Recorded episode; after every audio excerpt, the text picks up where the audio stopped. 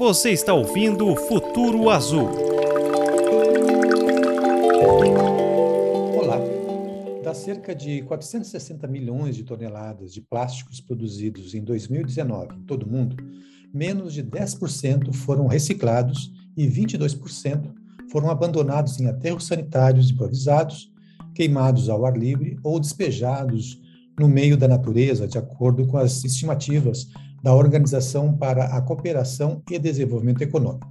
Nada menos do que 80% do lixo encontrado nos nossos oceanos é composto por plástico, sobretudo sacolas e garrafas, e até 2040 esse volume deve triplicar. Um estudo realizado pela Universidade de Queensland, na Austrália, aponta que a contaminação dos oceanos, principalmente por plásticos, é responsável pela morte de cerca de 100 mil animais todos os anos. De acordo com a Associação Mar Brasil, cerca de 700 espécies marinhas são afetadas pela poluição plástica nos mares, incluindo mais de 260 espécies sob algum grau de ameaça de extinção. Para falar sobre este grave problema ambiental, o podcast Futuro Azul do Grupo Atlantis recebe hoje Daniel Rogério, biólogo formado na UniOeste, em Cascavel, e mestre em ciências pela Universidade Federal do Rio de Janeiro. Daniel trabalha há oito anos na Fundação Projeto Tamar Florianópolis, onde é gestor do Centro de Visitantes. A Fundação Projeto Tamar trabalha com recuperação das populações de tartarugas marinhas. Seja bem-vindo, Daniel. Fique à vontade para as suas saudações iniciais. É um prazer a gente estar aqui falando um pouquinho de tamar, um pouquinho de tartaruga e de sustentabilidade, né? os números são impressionantes. São mais de 43 milhões de tartarugas marinhas protegidas nestas quatro décadas do projeto Tamar. Conte um pouco mais uh, eh, para a gente como surgiu esse importante projeto e os seus resultados. Uhum. Então, o projeto Tamar ele foi fundado no início da década de 80, né? Final da década de 70, início da década de 80, por um grupo de estudantes lá de Rio Grande, né? Eles faziam oceanologia lá na Universidade Federal de Rio Grande eles fizeram uma saída de campo lá para o Atol das Rocas e lá eles viram que acontecia a matança das tartarugas, o pessoal consumia os ovos, né? Então eles ficaram dois anos monitorando a costa brasileira, fizeram um monitoramento bem extenso, né? Para entender um pouco mais de onde tinha desova, onde ocorriam essas espécies de tartarugas, né? Nesse levantamento, eles descobriram que a gente tem cinco espécies aqui no Brasil, né? Cinco desovando aqui na nossa costa, e aí eles fundaram três bases, as primeiras bases que foram bases em áreas onde tinha bastante desova, né? Então foi Pirambu em Sergipe, Praia do Forte na Bahia e Regência no Espírito Santo. É, depois o Tamar cresceu um pouquinho, né? Então hoje a gente já tem 23 bases, né, em diversos estados brasileiros. A maioria das bases são bases de pesquisa, né? Mas a gente também tem alguns centros de visitantes. São seis centros de visitantes no Brasil e aí eles acabam, é, são espaços de educação, de conscientização, que a gente consegue divulgar todas as ações de pesquisa que a gente faz, e além disso a gente consegue, a partir da visitação, manter esse trabalho de pesquisa, né? Então, o centro de visitantes, hoje a gente tem é, Praia do Forte, na Bahia, Ju, em Sergipe, Vitória, no Espírito Santo, Florianópolis, Ubatuba e Fernando de Noronha. Né? São seis centros visitantes que a gente Aqui em Santa Catarina, a gente tem dois pontos de divulgação, né? A gente tem um ponto no Beto Carreiro, é só uma loja que a gente tem lá, mas tem, tem painéis de divulgação, né? Uma parceria que o Projeto Amar tem com, com o Beto Carreiro World, e é um ponto de divulgação das nossas ações aqui em Santa Catarina. E em Florianópolis, a gente tem um centro de visitantes, né? Que recebe pessoas do mundo todo, são mais de 200 mil pessoas por ano antes da pandemia, e cerca de 20 mil alunos, né? Escolas públicas e particulares. E, além disso, a gente tem um centro de, um centro de reabilitação.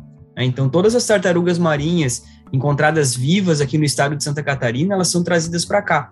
A gente participa de um programa que chama Programa de Monitoramento de Praias da Bacia de Santos, né, um projeto financiado pela Petrobras, e as equipes monitoram as praias todos os dias, e quando eles encontram uma tartaruga viva, eles trazem para cá para tratamento. Quando o projeto Tamar começou, né, se soltava 2 mil filhotes por temporada, né? Hoje já está passando de 2 milhões em uma temporada. O problema é que a estimativa é que de cada mil filhotes que entrem na água, só um sobrevive até a vida adulta. Né? Por isso que eu digo que a gente tem muito para fazer ainda. Né? Em 40 e alguns anos aí a gente já soltou mais de 40 milhões de tartarugas no mar.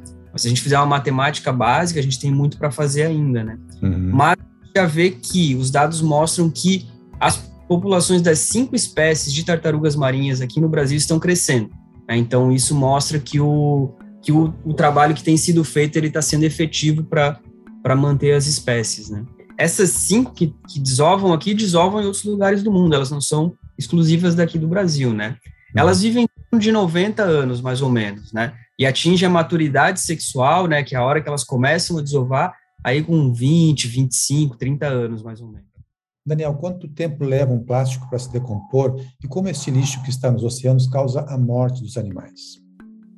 É, a gente tem, né, vai depender muito do tipo do, do plástico, por exemplo, né, mas tem, tem resíduos que demoram mais de 100 anos para degradar, né? Então, isso fica boiando no mar aí e a, as tartarugas acabam interagindo muito com esse tipo de, de lixo, né, de resíduo. Então, a gente tem uma espécie que é a espécie mais comum aqui em Santa Catarina, que é a tartaruga verde. E elas aparecem aqui em tamanho juvenil, cerca de 30, 40 centímetros, né? E a alimentação principal delas são algas marinhas. Então, muitas vezes o lixo está preso nessas algas, então ela vem para pertinho do costão se alimentar, acaba ingerindo lixo, né, ingerindo esses resíduos plásticos, né? Às vezes confunde também, acaba comendo alguma coisa aí no meio. Tem alguns estudos que dizem que até as algas que são que estão se proliferando no meio daqueles pedaços de plástico atraem elas pelo olfato, né?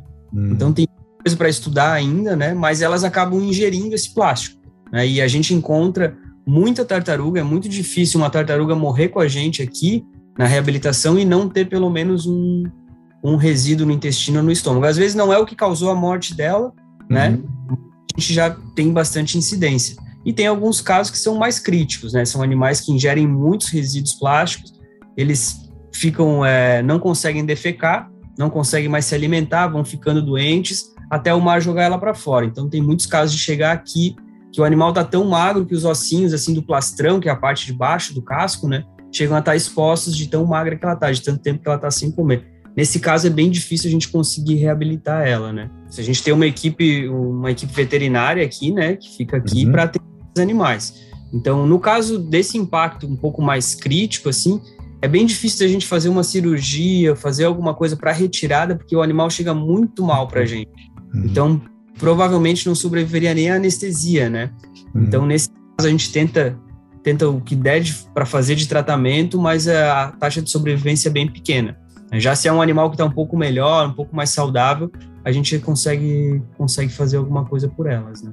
Pois é, estudos mostram que o corpo humano também está vulnerável à poluição por plásticos, já que as partículas são geridas durante o consumo de peixes, de bebidas e até do sal comum.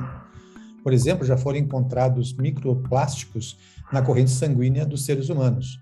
Portanto, o impacto vai além da vida marinha, certo?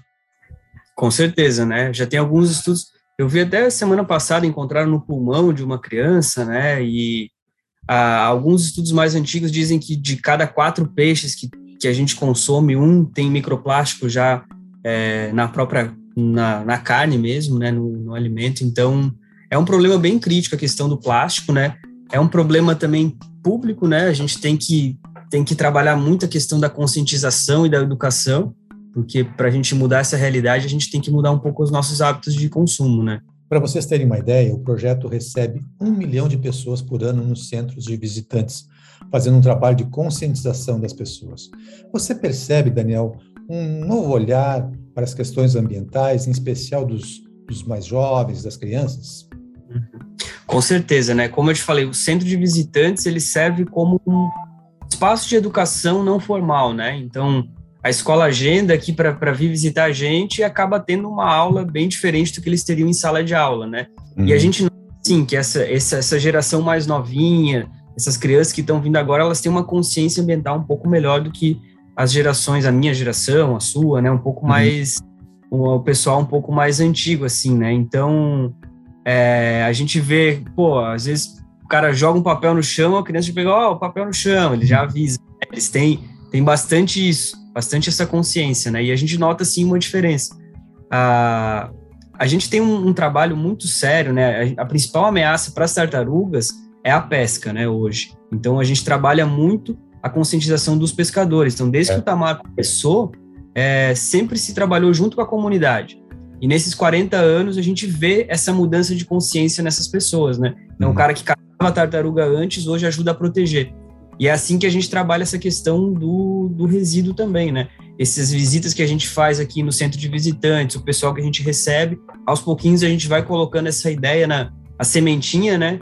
Para depois lá na frente a gente ter essa mudança de consciência.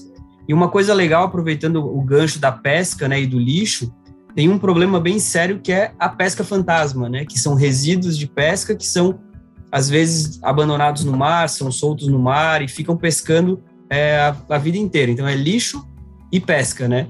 E aí o Tamar tem uma campanha bem forte também com isso, com os pescadores. E uma coisa bem legal é nas, faz umas duas semanas o Das Aranha, né? Acho que todo mundo conhece, a banda bem conhecida aqui em Santa Catarina, lançou uma música falando da rede fantasma. É uma música uhum. que foi uhum. feita com o projeto Tamar, né? Então, são várias frentes que a gente vai tentando para conseguir mudar um pouquinho essa consciência. Exatamente, o projeto Tamar trabalha de uma maneira integrada, né, com vários vários braços, várias ações, né, por exemplo, em pesquisa, telemetria, educação ambiental, inclusão social. Fale um pouquinho mais sobre sobre esses vários pontos, esses vários itens que uh, formam o todo uh, do projeto Tamar. Uhum. É, o, o, projeto Tamar é um projeto de conservação, um dos maiores projetos de conservação que a gente tem aqui no Brasil, né? E a gente tem trabalha numa rede integrada de pesquisa com projetos do mundo todo, né? E uma coisa bem legal do projeto Tamar, da Fundação Projeto Tamar, é justamente isso. A gente tem esse know-how, esse conhecimento de trabalhar em parceria com as comunidades costeiras, né? Então, desde o início, quando eles chegaram nas praias de Desova, eles identificaram quem que eram os maiores caçadores da região e contrataram para trabalhar com a gente. Então aí a gente já tem uma mudança de realidade na vida daquelas pessoas e hoje o neto dele às vezes está trabalhando no projeto Tamar, né? Então a gente tem uma mudança de consciência na família toda, né? E o Tamar ele trabalha em, em, com pilares, né? Então a gente tem a pesquisa, a gente tem a inclusão social e a gente busca sempre a autossustentação. É isso que vai gerar a conservação, né?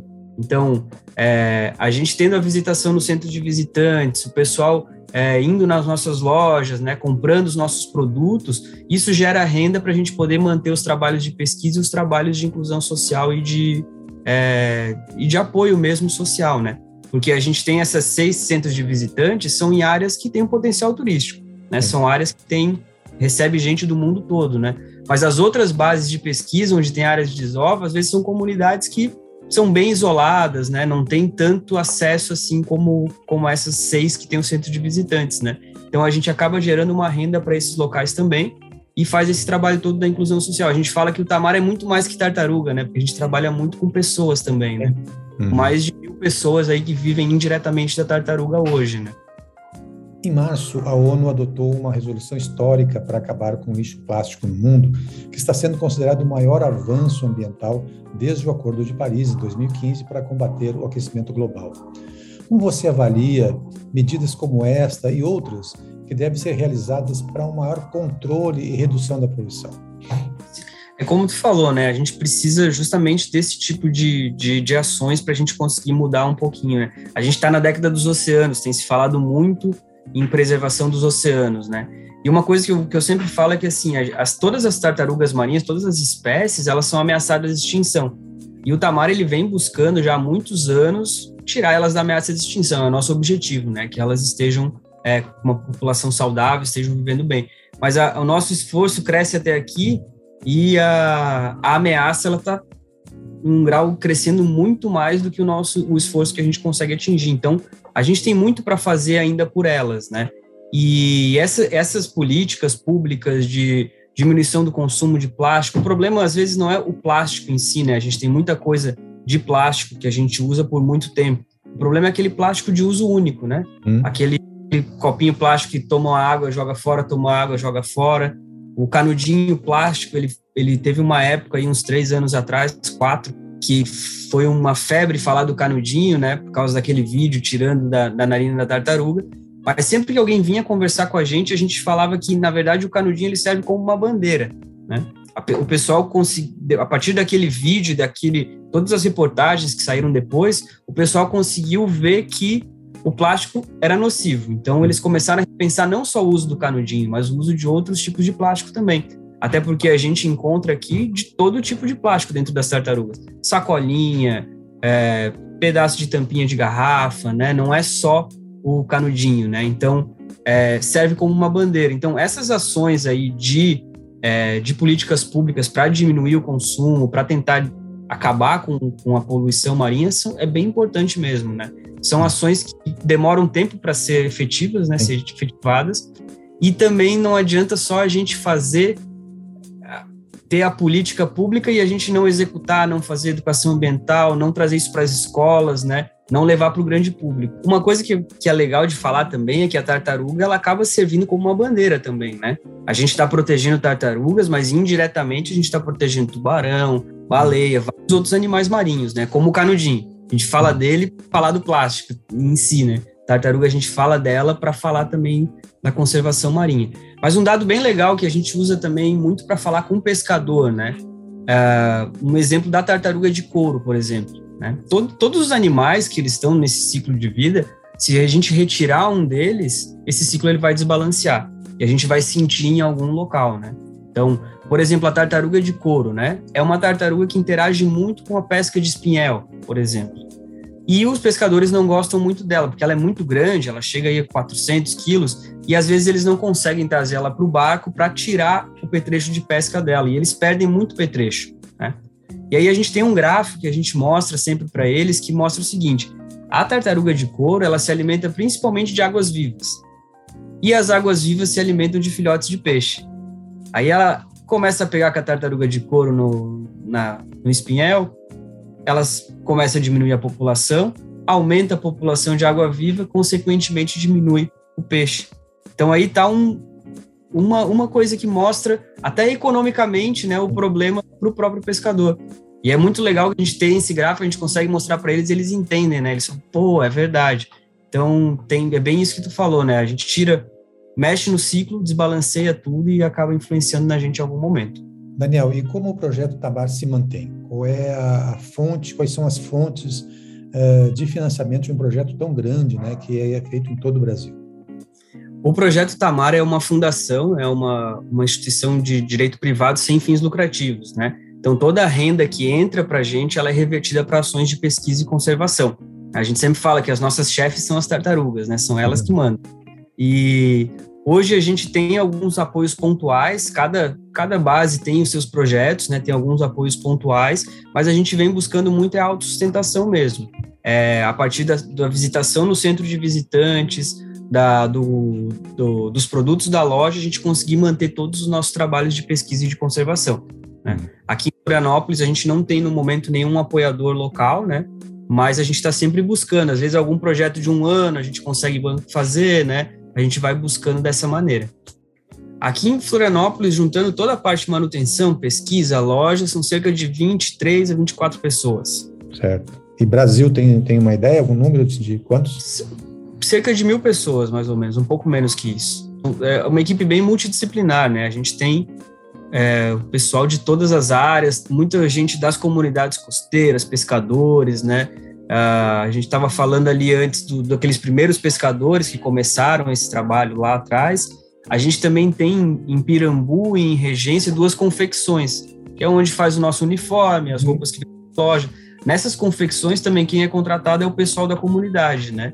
Então a gente também dá um retorno dessa maneira. Então tem grupos produtivos de rendeiras que fazem renda de bilro, as rendas são vendidas em todas as lojas do Brasil, né? A gente tem um trabalho social e aí uma equipe bem grande, né? Direta e indiretamente. Bem, estamos chegando ao fim de mais um podcast Futuro Azul. Em nome do Grupo Atlantis, eu agradeço a participação do biólogo Daniel Rogério, que é da Fundação Projeto Tamar em Florianópolis.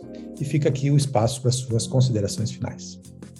Eu vou aproveitar para convidar então para conhecer aqui a nossa sede mesmo, né? Então, quem quiser visitar a gente fica na Barra da Lagoa. Colocar no Google o Projeto Tamar Florianópolis encontra bem facinho, né?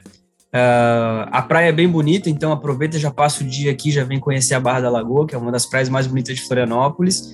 A gente fica aberto de quarta a segunda, a gente só fecha na terça-feira, das 10 às 5 da tarde. E aí a gente tem uma programação bem legal, às três e meia tem a alimentação das tartarugas, é um horário legal de vir, né? tem visitas guiadas durante o dia também, e sempre tem um monitor ou alguém para explicar um pouco tudo isso que eu falei aqui resumidamente, o pessoal consegue explicar um pouco melhor aqui também.